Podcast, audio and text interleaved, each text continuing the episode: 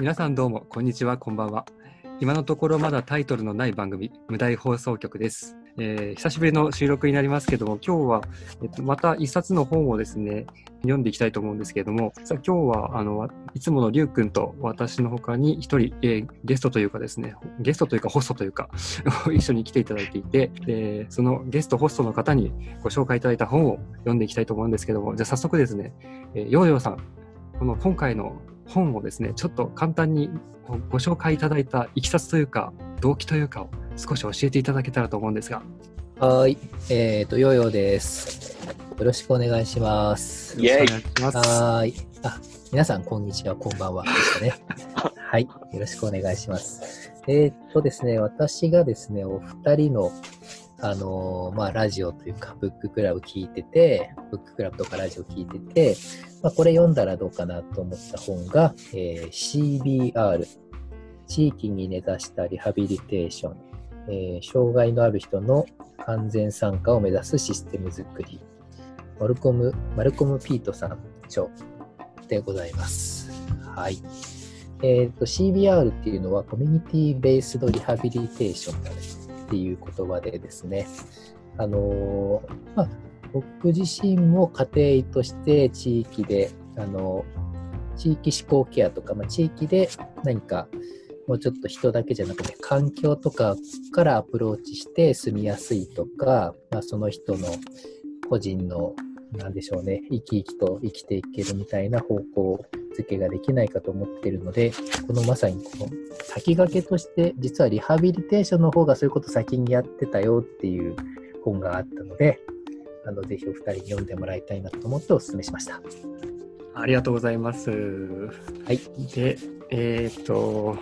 実は今日、僕とりゅうくんは、あの、ヨーヨーさんにまるっきり乗っかって、あの、簡単に概要を喋ってもらったりしながら 話をしようかななんて思ってたんですけども、まあ私とりゅうくんでまずは話してみて、で、ヨーヨーさんにちょっとコメントをいただく形式でやりましょうということになったのでですね。そんな形で頑張って進めていきたいと思いますが、実はまだ途中までしか読んでないので、えー前半のところですね、まあ、CBR ってそもそも何なの的なところもまでのところをまずあの深めていけたらいいかなというふうに思ってます。よろしくお願いします。よろしくお願いします。りゅうくん、あらましというか、大雑把なこの理解って、今段階どうすか？えーっと、まあ、僕はあのリハビリテーションのあの、一応、まあ、理学療法士なんですけれども、うん。なのであの、この本にあのリハビリテーションって書いてあるんで、おおと思って、あの、CBR っていう言葉自体はちょっとすいません、知らなかったので、あの、どんな感じかなと思って読んでたんですけど、あの、リハビリいわゆる病院で提供されるようなあのリハビリテーションっていう概念よりは、もっと大きい捉え方で、あの、そのリハビリテーションっていう言葉は使われてるのかなっていう印象は持ったんですけれども、そんな感じじゃなかったですか？そうですね。まさにあのコミュニティベーストっていうコミュニティっていう言葉が出てくる通りそういうちょっとあの個別のケアというか個別の個人への介入じゃなくてもっと大きいものを対象にしてるっていう風な感じでしたよね。そうですね。で、あの、これは、ちょっとあの、ヨーヨーさんにもお聞きしたいんですけど、CBR っていう概念自体は、えっ、と、いつから生まれた言葉なんですかね。この本に書かれているのは、えっ、と、まず、このマルコム・ピートさんっていうあの作者の方が、えー本を出したのが1997年で、あの、冒頭に書かれていて、で、これ翻訳されて出版されたのが2008年っていうことなんですけど、この言葉自体は1997年ぐらいからあできてきた言葉っていうことなんですかね。これあれですねちょっとよ中身読んでみると、まあ、CBR っていう言葉が生まれたのがいつかどうかは別にして先駆けとなるというかそういうこういうモデルというかやり方があるよねっていうこと自体は土着でやられてた方法としてはもう1950年代ぐらいからのもう研究があの始まっているというかあこんなやり方があるねっていうことが結構あの発展途上国で開発途上国で行われている方法に着目してそれを研究していたっていう風な中では50年代ぐらいからもう着目されてたのかなというところでで WHO とか ILO とかその国際機関のレベルまでそれを認識が高まって深まっていったのがもう70年代ぐらいなのかなっていうふうに思ったんですけど、そんな風な記載が結構出てきたかなと思ったんですがどうですかね。で80年代にもっとなんかいろんな研究が進んでるような感じがしたんですけど。確かにあの、さっきもちょっとあの、収録する前に話してましたけど、ね、第5章のモデルのあの実践のところで結構1980年代、70年代にまあ組織されたり、あのサービスが開始されたなんていうのは確かに書いてありましたね。うん、結構古いというか歴史がありますよね。うんあんまりまだ日本だとどうなんでしょう、あの、馴染みがないというか、言葉自体があまり聞き慣れないんですけど、あの、監修されてる、あの、田口より子さんっていう、あの、方は、やっぱ理学療法士の方で、あの、日本理学療法士学会のあの学会長なんかも務めていらっしゃった方で、そうなんだ。その時なんかはあの CBR の,、まあ、あの第一人者の方をあのご招待して講演をしていただいたりとかっていうことあったみたいなので、まあ、僕があの医学療法士になるちょっと前の学会なんですが、なので、まあ、あの、き関わってる人からしたら、あ当たり前にこう知っている言葉なのかもしれないんですけど、すみません、私は勉強不足で初めて知りました。ヨーヨーさん、これを知るきっかけって何だったんですか？あそうですね。あのー、これなんか多分国際開発の流れで、うん、あのー、来ているんですけど、2年前かな、あのタイの方に、えーと、地域コミュニティのこう視察というか、見学に行ったんですけど、まあ、そこであの日本人の方でタイの農村地域で、こう日本型のデイサービスとか、デイケア、デイケアですね。デイケアっていうスタイルを広めようっていう活動をされている方がいらっしゃって、うん、その方の活動を見たときに、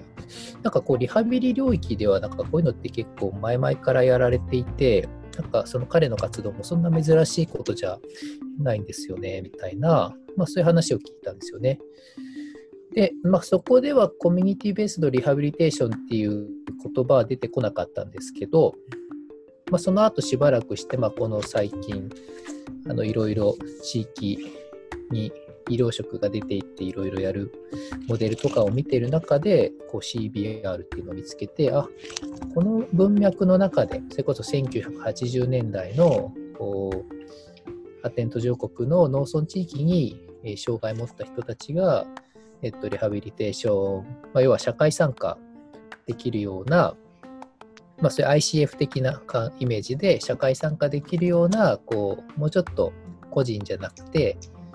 社会とか環境に働きかけるアプローチ、えー、国際援助みたいな、うん、そういったものがされていたんだよっていう、まあ、その文脈の中でそのタイのその人たちの活動っていうのもあるんだなというのを理解したと、うんうん、そういう経緯があります。なるほど。ありがとうございます。やっぱ自分は、あの、まあ、リュックと一緒に、たまに、あの、ズーム飲みをする友達の一人に、仲のいいソーシャルワーカーがいるんですけど、彼からあのソーシャルワークの話を前聞いたときに、その、ソーシャルワークって個人を、よく病院でやってる個人を対象にしてるケースのワークと、あとは集団を対象にするグループワークと、あとは地域を対象にするコミュニティワークがあるんだよって話を、まあ、以前に聞いたことがあってでそれを今回こう CBR 見ながらすごく思い起こして、まあ、普段病院でセラピストがやってるのはいわゆるケース個人を対象にしたまあものでで CBR はこれグループとかコミュニティをまさに対象にしていくんだなっていうふうにそういうなんていうんですかねミクロメゾマクロじゃないですけどそういうふうなあのイメージを読みながら持ちましたね。ICF で言うと、なんかまあ病院でやってるリハビリテーションは主にまあ機能構造とか活動のところに個人に介入してそこの機能を高めていくっていう風な結構やってる役割が大きいのかなと思ったんですけど CBR はこう参加の部分とか環境因子の部分とかにすごく介入していく。どちらかというと病院でリハビリテーションをやってると環境因子はもうすでにもう決まってるものでそこにどうやってこう適応させていくか的なところがまあ印象的には強いんですけど、うんそうじゃなくて環境因子そのものをこう変えていってしまう介入していくというかしかもそれも変えていくのもなんか専門家とかが変えていくっていうことじゃなくて当事者を集団化してであの共通のニーズを持った当事者を集団化して彼らをこうエンパワーメントして彼ら自身が当事者としてその環境を変えていくようなあの動きを作っていく。そういうものがこう CBR なのかな、あ、そそれも含めて CBR なのかなというふうに、まあ、これを見ながらすごく思ってですね。まあ、オーナーシップっていう言葉がたびたび出てきたかなと思うんですけど、その当事者意識を強くしていくみたいなところもあって、まあ、すごくそれを見て面白いなというか、で、この中であと、その、じゃあオーナーシップを実際高めて、環境因子を変えて参加を創出する上で、あの、実際に仕事も作らなくちゃいけないから、職業的リハビリテーションということで、そこでいろんなステークホルダーとの、えーパートナーシップを築いて、いろんな異分野との連携をしながら、実際の職業的リハビリテーションを現実のものにしていって、それを、なんだろうな、それによってこう、まあ、あと社会的統合っていう言葉がまあ出てきますけども、いろんな分野が結果的にこう統合していって、そして地域開発につながるみたいな、そういうすごく大きいこうデザインを考えているのが読み取れて、まあ、なんかすごくそれを見てるとワクワクするというか、なるほどというか、こう、リハビリテーションを通して地域開発ってなるほどなというか、最初パッと聞くとなんかよくわからなかったけど、そういうなんか段階を経て、つながりを作りながら地域を変えていくっていうところがすごくワクワクするし、なんかその根本的にあるが考え方として、その、やっぱり、あの、アドボカシーというか、いかにその地社会的な弱者とか貧困層とかっていうところに目を向けるかそこを焦点にするってことこそが大事なんだというかコミュニティ活動の、えっとコミュニティな活動の大事なことはコミュニティの最も貧しい人コミュニティの中で最も弱者に焦点を当てることが重要だっていうことも書かれていてなんかそれもなんかままさにこうリハビリスというか感じです。ななんていうんですかね人道的にもこう燃えるものがあるというかですね。学問的にもすごくその地域開発っていう意味ではすごく面白いしなんか熱い分野だなと私はすごく、まあ、ざっくりしたこう表層的な理解ですけども思いました。なんかついこう勝手に喋っちゃうんですよねずらずらね。でもこれ熱いですよねこの本、まあ、あの日本語はちょっとわかんないけどなんとなくこういうことを言いたいんだろうなっていうことが気づくとすごい熱いなと思ってですね。なんかあの行政的な視点で言うとあのここに注目したのはおそらく一つは費用対効果というかあの効率化パスポストパフォーマンスを考えていわゆる施設中心型のリハビリテーションではコスパも悪いから医療経済学的にも良くないからそういう意味でもあの途上国みたいな資源がリソースがあまりないところではこういうコミュニティベースでであの展開していく方がコスパもいいしっていう風な、まあ、経済的な理由も一つあると思うんですけどそういうなんかいろんな視点からの利害が一致ししているというか、うんまあ、利害が一致するように働きかけるのかもしれないですけどもなんかすごくこう面白いなってあの思いましたね。うんなんかリハビリテーションのとこちょっとずれちゃうかもしれないですけど最近というかこのコロナ以降特にあの、まあ、ブラック・ライブスマターとかも含めて LGBTQ とかもいろんなそのマイノリティとか抑圧されてた人のこう運動が高まってきてると思うんですけどもなんかそういう流れにもすごくあの乗るというかすごく先見的にそういうところをもう目を向けてたのかなっていうふうにも思えるようなところを感じたりもしました。CBR も結構、の、この活動が CBR なのかっていうのは、まだ、えー日本ではあまり、うん定められていないところがあるというようなことも書いてあって、あの、えっ、と、さっき言ってたあの施設型の、えーものだけではなく、えっ、と、81ページにあの分類があ載ってるんですけど、いろんな方が、その、カテゴリーごとにあの分類の仕方なんかがいろいろあるよみたいな感じでなんか紹介してくれてるみたいなんですけど、あの、構成のとこに書いてあるの、施設型だけじゃなくても、あの、ネットワークとか、アウトリーチ型とか、あと間接サービス、間接的サービスっていうような、なんかカテゴリーがそれぞれあるみたいですね。なので、施設型が、まあ、ダメというか、あの、こあくまでもコミュニティベースで、施設型あのサービスではなくコミュニティベースドって言ってしまうと、その施設型のサービスを受けている方々、まあ、そのサービスを必要としている方にとっては、まあ、そのニーズを否定することになってしまうので、まあ、そういうその分類の難しさみたいなのも、えーあるのかなと思いますね。施設型が悪いとか、なんかそういうことではないんですよね、きっとね。うんあの、これ、あの、なんだっけ、生活モデルの話ともすごいオーバーラップするなと思ったんですけど、思いました。うんうん。まあで、これも、まあ、どどうしても医学モデルになってしまうと、医療の提供の仕方自体が、こう、施設型になってきてしまう、病院中心になってきてしまうっていうところもある中で、まあ確かにその方が効率がいい提供ができるところもあるけれども、それだけじゃないよねっていうところで、ローカルなところ、コミュニティベースのところが着目されていくっていうところなのかなと、個別性とかも、その、個人の個別性だけじゃなくて、地域の文脈の個別性とかを考えて、うん、っていうところがあるのかなと思ったりしましたね。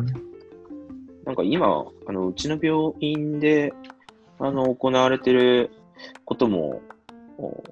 この分類をこうあえて当てはめてみようとすると、あの CBR の活動として考えてもいいんじゃないかなっていうようなのもあるのかななんてうん。思ったんですけど、例えば、あのー僕思ったのは、あの、例えば、あの、反会とか、あの、組合員さんたちの反会の活動なんかに、あの、病院のスタッフが呼ばれて、あの、講師として、あの、ストレッチをやったりとか、あの、バランスの、あの、練習をしたりとか、歩き方の、えーなんか、正しい歩き方のをお伝えしたりとか、結構ありましたよね、依頼が。で、派遣して、あの、公民館とか行ってやったりとかしてたので、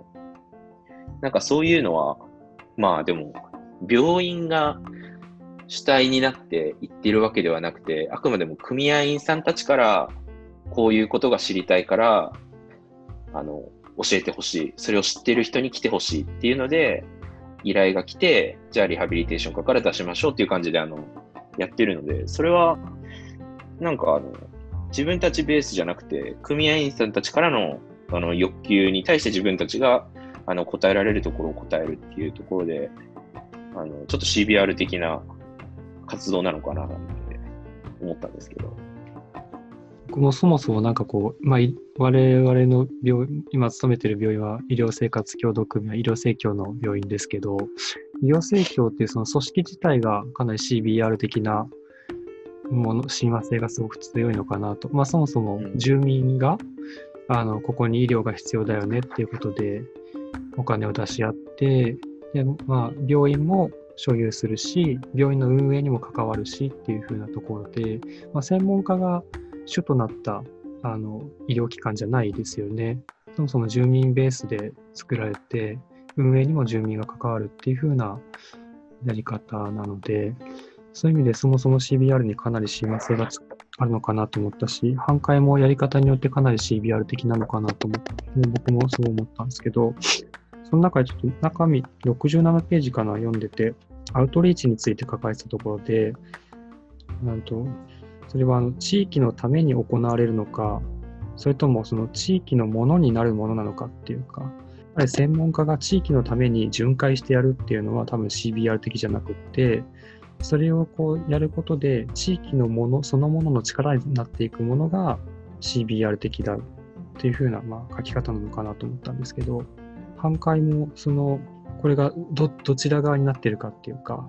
まあ、なんかこう、ちょっと意識した方がいいのかなってちょっと思ったりしました。地域のために行われるが、それらは地域のものではない。ちょっとずれちゃったかな。いや、いい、いいですね。あの、まあ、半壊も、そのね、こう、呼ばれていって、なんか、毎年同じことやってて、毎年同じメンバーに毎年同じことをやっているみたいなことって、これなんかこの人、地域の人たちのために、まあ、なってるのかなっていうと、まあ、意外とあの、その後、講演、講座をした後の、こう、ちょっとお話し会みたいなので、もう身近に自分たちの病院のスタッフと身近に接したり、身近に感じることができるみたいな、そっちの方が実は本質だったりするなっていうのは、こう体験してると思う思うんですよね。まあ、それってでもこう病院をその地域の人にとって自分たちの病院だと思い直すみたいななんか貴重な機会だったりするので、まあ、そこそういうことをやってるんだっていうかこう病院自分たちの病院ですよねっていうオーナーシップを高めるっていう活動なんだっていうふうに捉え直した方が、なるほどどっ。ちかっていうと CBR っぽいというか、うんこうみんなで一緒にプレイヤーでやっていきましょうねっていううんうんところで、まあ、CBR っぽいのかなとは思いますね。なるほど。うん、その場でレクチャーしたそのもので、その知識の内容でいかにどうエンパワーメントするかではなくて、そそこでの関係性によっていかにオーナーシップを高めてもらえるかっていうこと。を、うん。うん。うん。うん。うん。まあそんな関心ないんですよ多分内容に。あの実際そんなにねそんなにあのあのなんでしょう僕たち専門家が思ってるほどはそんなにすごく関心があるわけではない。まあ健康には関心あるんですけど、こうなんか方法とかその正しい知識みたいなことにまあある程度はあるとしてもこうなんでしょうね。もっともっとなんかこう自分の身近に感じるのはそういうまあ知り合いの専門家がいることでなんか安心だったりうん。そういうことかもしれない。まあちょっとずれてますけどね。なるほど、なるほど。でもちょっとあれですか？CBR って何かっていう多分定義をもう少し多分飾っといた方が多分聞きやすい。何が CBR かそうじゃないかってなるとこうなんかあのねそう若干こう無理ゲーにななりがちな。のでそうですね。それってどこら辺に書いてあるのかとかちょっとそこちょっと触れておいたらそうですね。今い、かな。視聴者無視の。大暴走劇を。CR 何回か出てくるんですよね。そうですね。42ページは1回出てきますか？何回か出てきますけどね、定義的なものが。ちょっと読んでみるとか。そうですね。42ページに例えば書かれているところだと、これは ILO とユネスコと WHO がえ1994年にえ出している文章みたいですけども、CBR は障害のある人々へのリハビリテーションと機会均等、また障害のある人自身やその家族、地域社会、関連する適正な保健、教育、職業的、社会的サービスの社会的統合を図るための地域開発の一つの戦略である。ちょっとわかりづらいけども、この後の文章はちょっとわかりやすいかな。CPR は、障害のある人に力をつけて、自分自身の生活を向上させるとともに、利用可能な限られた資源を役立たせて、社会全体の利益に寄与することを促進する力をつけることであるとあります。いやこれについてちょっと多分どこがポイントなのかとかねなるほど。自分の解釈はさっきのあの、個人とグループとコミュニティってこう、ちょっと階層構造みたいなものがあるなと思っていて、で、やっぱり最初は個人、その障害を持ってる個人のへのこうケアの提供、サービス提供っていうのがやっぱり重要なんだけれども、そのサービス提供をする中で、ただ個人だけを考えるのではなくて、やっぱ同じこうニーズというか、もしくは同じ状況、同じ障害、同じ困難を抱えている人の一定のグループっていうのにやっぱり意識をしていて、でその人たちに対して、あのまあ、自自立というかあの、当事者意識ですよね。自分たちの問題をどうやって自分たちで解決していけるかっていうふうなあの意識意識づけをさせるような働きかけをして、で自分自身の生活を向上させるとともに、え利用可能な社会資源を役立たせて、社会全体の利益に寄与することを促進する力をつける。っていうふうな、こう、まあ、当事者たちだけじゃできないんだけど、当事者たちが中心にならないと、なんていうんですかね、ニーズの本質がこう、つけないというか、そういう取り組みをいろんな社会の関係者との接点とかも作りながら、実際の力のあるもの、実行力のあるものにしていくみたいな、なんかそういうイメージを持ったんですけど、リュックはどうですか、この文章。えっ、と、そうですね。僕、あの、大学の時に、あの僕、あの、埼玉の方の大学だったんですけど、あの、大学の近くの団地で、脳性麻痺を患ってらっしゃる方、もう、身の回りのことはご自身ではできないで、す、えー、べ、てこう解除が必要な方なんですけど、あのー、その方のあの夜のお泊まり解除っていうのをしてたんです。えー、その方ずっとあの足がちょこっとしか動かないんですけど、そのちょこっと動く足であのパソコンの操作をしてあのインターネット見たりとか、あのメール打ったりとかしてて、で、寝る時間になったらその方をこう抱えて布団にこう寝てもらっで、自分も隣の部屋で寝るみたいな。で、でそういった方とあの休日は一緒にあの映画見に行ったりとか、それこそあのお酒飲み行ったりとかしてたんですけど、その方がですね、その最寄り駅に、あれが、あの、エレベーターがなかったんですよ。で、映画見に行ったりするときにエスカレーターに登んなきゃいけないので、毎回人を呼ばなきゃいけなくて、あの、で、その方が、あの、こう、同じ、こう障害を持つ方々のその集まりがあって、その皆さんとこう活動して、その駅にエレベーターをつけてほしいという働きかけをしたみたいですね。で僕があの大学に入学する頃にはもうついてたんですけど、あの、それがきっかけになったのかちょっとわかんないんですけど、あの、ついたんですよね、エレベーターが。あの、具体的に言ったらそういう活動のことなのかなというか あの、自分たちがこうなったらもっとやりやすくなるから、あの、同じことを思ってる仲間を集めて、それに対して自分たちがこう動き出して、こう資源を獲得していくじゃないですけど、作り出していくっていうようなで、実際それで映画見に行って、酒飲みに行ったりとかしやすくなってるわけなんで、あの、そういう活動のことなのかなってちょっと思いましたね。自助グループって一つキーワードで出てきますよね、この中にもね。まあ、そういうことなのかなと思いましたけどね。なんか今の話すげえ、こんな夜更けにバナナかよをすごいこう、彷彿とさせる話でしたね。何でしたっけ、それは？あ、今まさに今そんな話ですよ。あ、そうなんですかはいはい。ぜひ映画が、大泉洋主演の映画があるので。へえ、はい。いや、いい例だな。いや、結構面白かったですね。その経験自体は。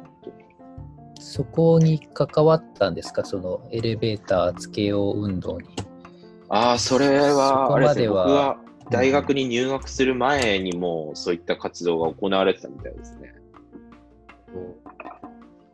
多分、その人だけじゃないんですよね。困ってる人とか。あ、おそらくそうじゃないですかね。あと、年取ったらみんなやっぱエレベーターあった方がいいですよね。あの、あの、ああの例えばあのベビーカーもそうっすよね。だから結構それでみんな、あ実はあるとよかったんだけどっていうことがあって、その障害がある人をエンパワーメントするっていうのが一応 CBR でのまあターゲットだけど、結果的にはなんかみんな割と暮らしやすくなるよねっていうのが、なんかそれこそ障害と、こう、なんだろう、生活とのこうなんか接点というか、みんなが乗っかれる部分っていうのは、そのエレベーターの話にはやっぱあったから広がっていったのかなと、想像はするんです。想像ですけどね。なんかそういうのって結構いい、いい事例ですよね。病院の人で地域で困っていることが、なんか入院中で、なんか障害とかが出て、地域に帰るときに困っていることが、まあ、例えば、まあ、団地の階段とかが、なんか謎の4段ぐらい階段があって困ってるとか、そういうこととかももしかしたら同じように、あの実は結構みんな困ってて、声を上げると、そういう動きにつながるかもっていうのはあるかもしれないですね。うん、臨床とのなんか接点をちょっと今の事例に感じました。持ってますね、さすがですね。いやいやいや。それなんかあのこの本の中でその、まあ、ソーシャルインクルージョンみたいなことがやっぱ一つ、まあ、柱じゃないですか。その社会的包摂をしていく。で、それでその人たち、まあ、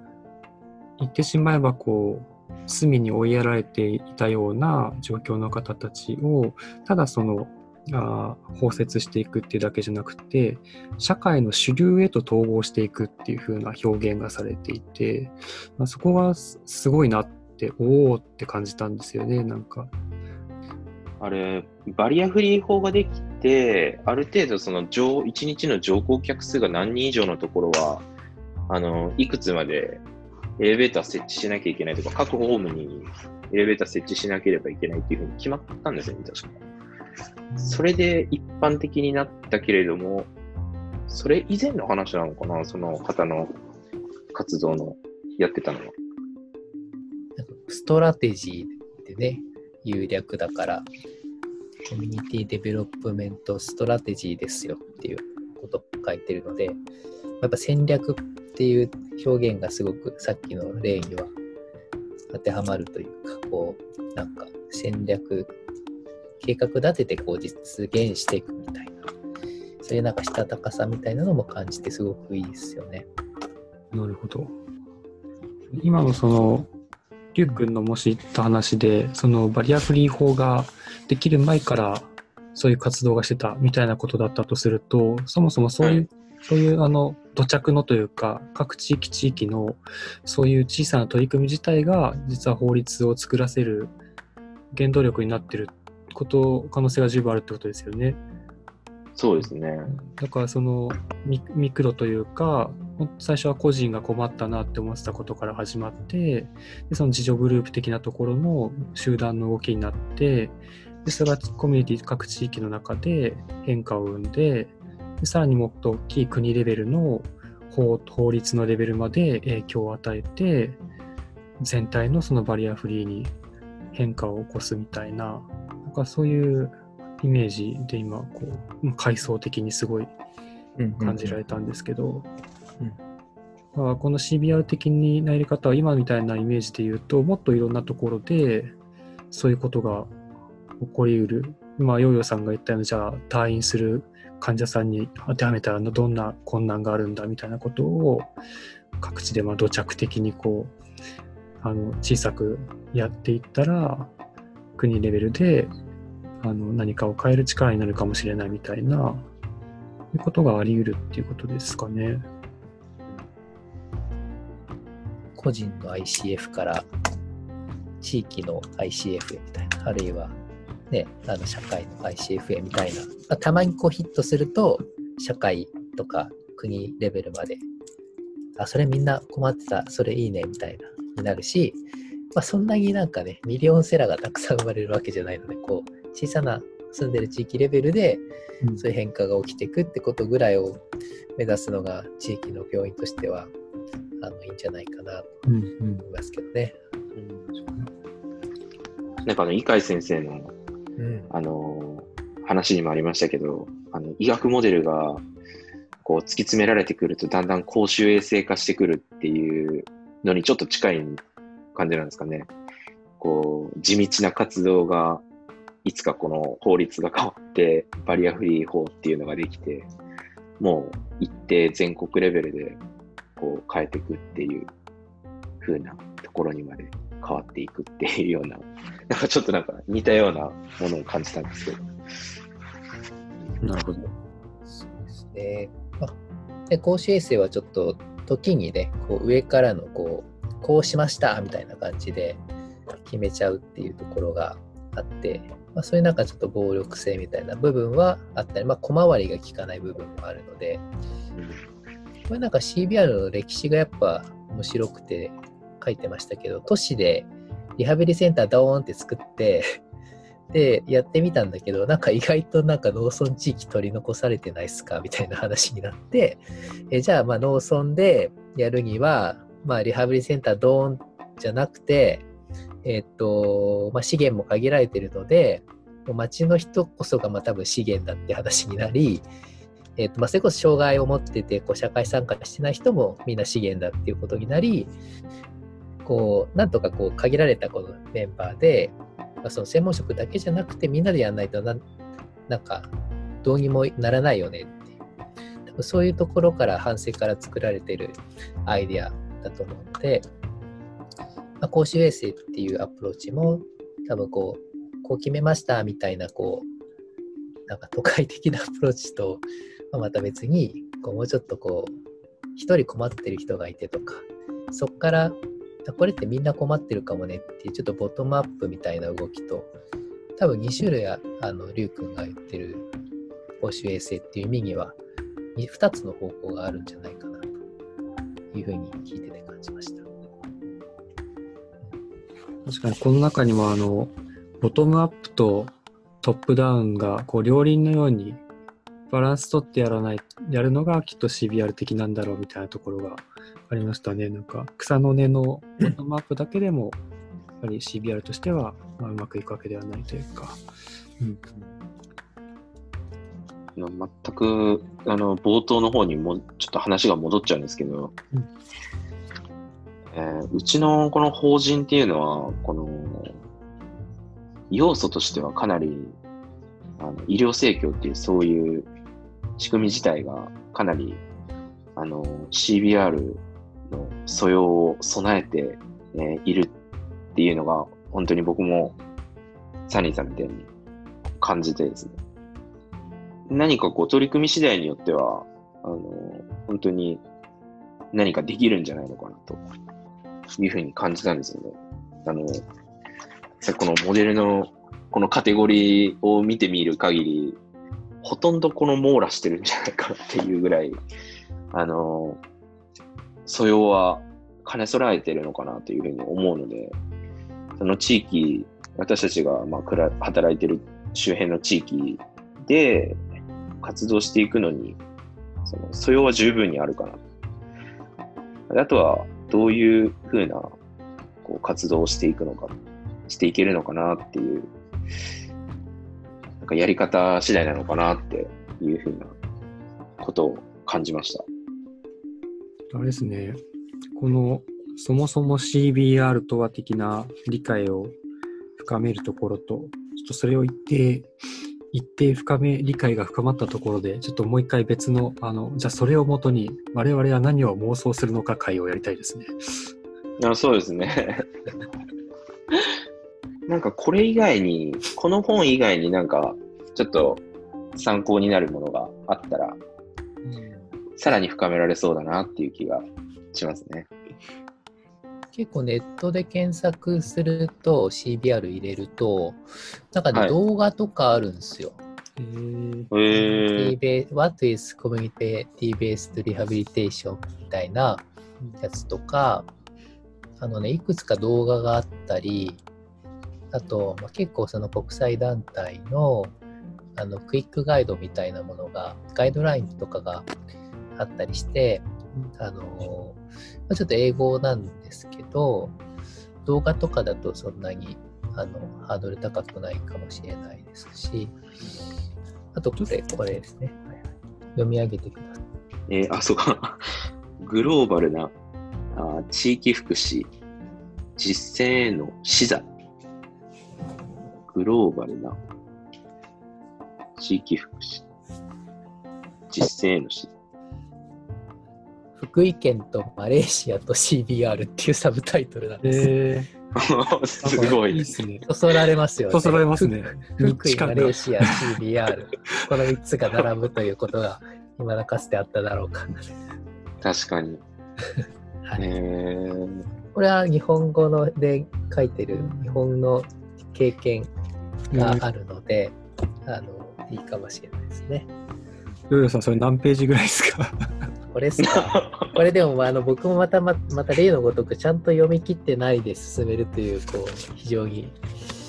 216ページですけど、ど。そんなに大きくなくて、なるほど。じゃあ、この CBR ぐらいのですね。そうですね。なもうちょっと小さい本ですね。それああ、なるほど。まあでもなんか評価とかなんかやり方が結構歴史があって確立されてるっていうのが、うんうん、なんかちょっといいというか、どうやって評価するかとか、その町の人にどうやってこう、その成功したかっていうのを、ちょっと評価にか関わってもらいましょうみたいなことが、ちょっと書かれていたかなと思うんですけど、そういうやり方ってなんかちょっと COPC っていう家庭医とかプライマリケアのモデルの中にあんまりないんで、ちょっともっとリハビリらしくこう寄り添った形で最後までプロジェクトを回そうっていう意思が感じられてやっぱいいなというかうん。リハビリテーションの良さが出てるなという。今、病院では、あの、ヘルスプロモーティングホスピタル、まあ、いわゆるヘルスプロモーションの領域で、病院が地域のヘルスプロモーションにどう役割を果たすかみたいな取り組みをしてますけど、あれも結局取り組んだ上で評価をして、で、また次のサイクル、まあ、PDCA サイクル回していくっていうのをするんですけど、まあ、これまでそれこそ、あの、僕らの病院って半会みたいな形でいろんな取り組みはやってるけどじゃあそれが一体どういう成果というかどんな、まあ、結果を出すことが全てじゃないけれどもどんな地域に影響を与えてそれをもとに次にどういう発展をしていくのかっていう風な、まあ、そういうサイクルを意識したことってあんまりないのかなとか少なくともなんか数字で何かを出すみたいなまとめるみたいなことはほとんどされてないところでそういう評価をちゃんと実装しているモデルっていうのはちゃんと一旦学んでおきたいなってすごく今思いましたね。そうですね135ページに参加型評価みたいな項目があってこう参加してもらおうっていう方法が簡単に書かれているのでこれヒントになるかもしれないですね。HPH にとっても。あの一文字違いの CBPR って ありますけどあれもやっぱり魅力的じゃないですか。参加型で地域の人もいろんなステークホルダーがみんな参加して地域のことについて取り組みつつそれをリサーチとして数値としてというかですかねちゃんとエビデンスを求めていくっていう風な地域変革のやり方っていうのはすごく興味がありましたけどすごくなんかオーバーラップする感じがありますよね。そうですね。まあ、ぶっちゃけちょっと CBPR のことさ文献本探してたら、なんか間違って CBR が出てきたっていうのがリアルな出会い方なんですけど、ああのはい、あの CBPR っていうのはソーシャルワーク領域の国際開発の、まあ、確立されある程度確立された手法で、まあ、結構住民の人たちを巻き込んでエンパワーメントしていくっていう意味ではあのすごく CBR リハビリテーションと似ているあの部分があるのかなと思いますが、なんかターゲットがやっぱね、あのリハビリの場合は障害のある人っていうふうにこう絞ってるところが、まあ、すごくリハビリのこう良さをこういかに出していくかというこう意図意意図が感じられて、まあ、すごくいいなと思うんですけど、はい、CBR と CBPR どっちもあの注目のカテゴリーというか、まあ、戦略かたかなと思います。ちなみに CBPR っていうのは、うん PR ってあの PR 活動とかのあの public relation の PR ですか？あ、違います。な何の略なんでしょう？ participatory research、参加、参加型の研究みたいですね。ああ。 action research の一つですよね。まあそろそろちょっといい時間になってきたので、なんか個人的にはちょっと次の一つ文献というか、もうちょっとこの CBR の肝的なものを理解を深める文献を決めて、で、ぜひ次のあのまたブッククラブにつなげて、で、第2回目でもうちょっとこの CBR の肝を、ちょっと今回と違う、まあ、文献も交えて深めて、そして第3回は妄想会にしたいんですけど。あ、なんか一回増えましたね、なんか。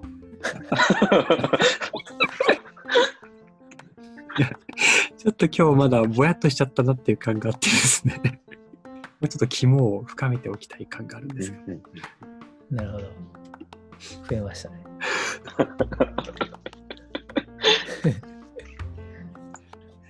で その、あれですか、次の文献っていうのは先ほどのタイとあ福井でしたっマレーシアです。け マレーシアか。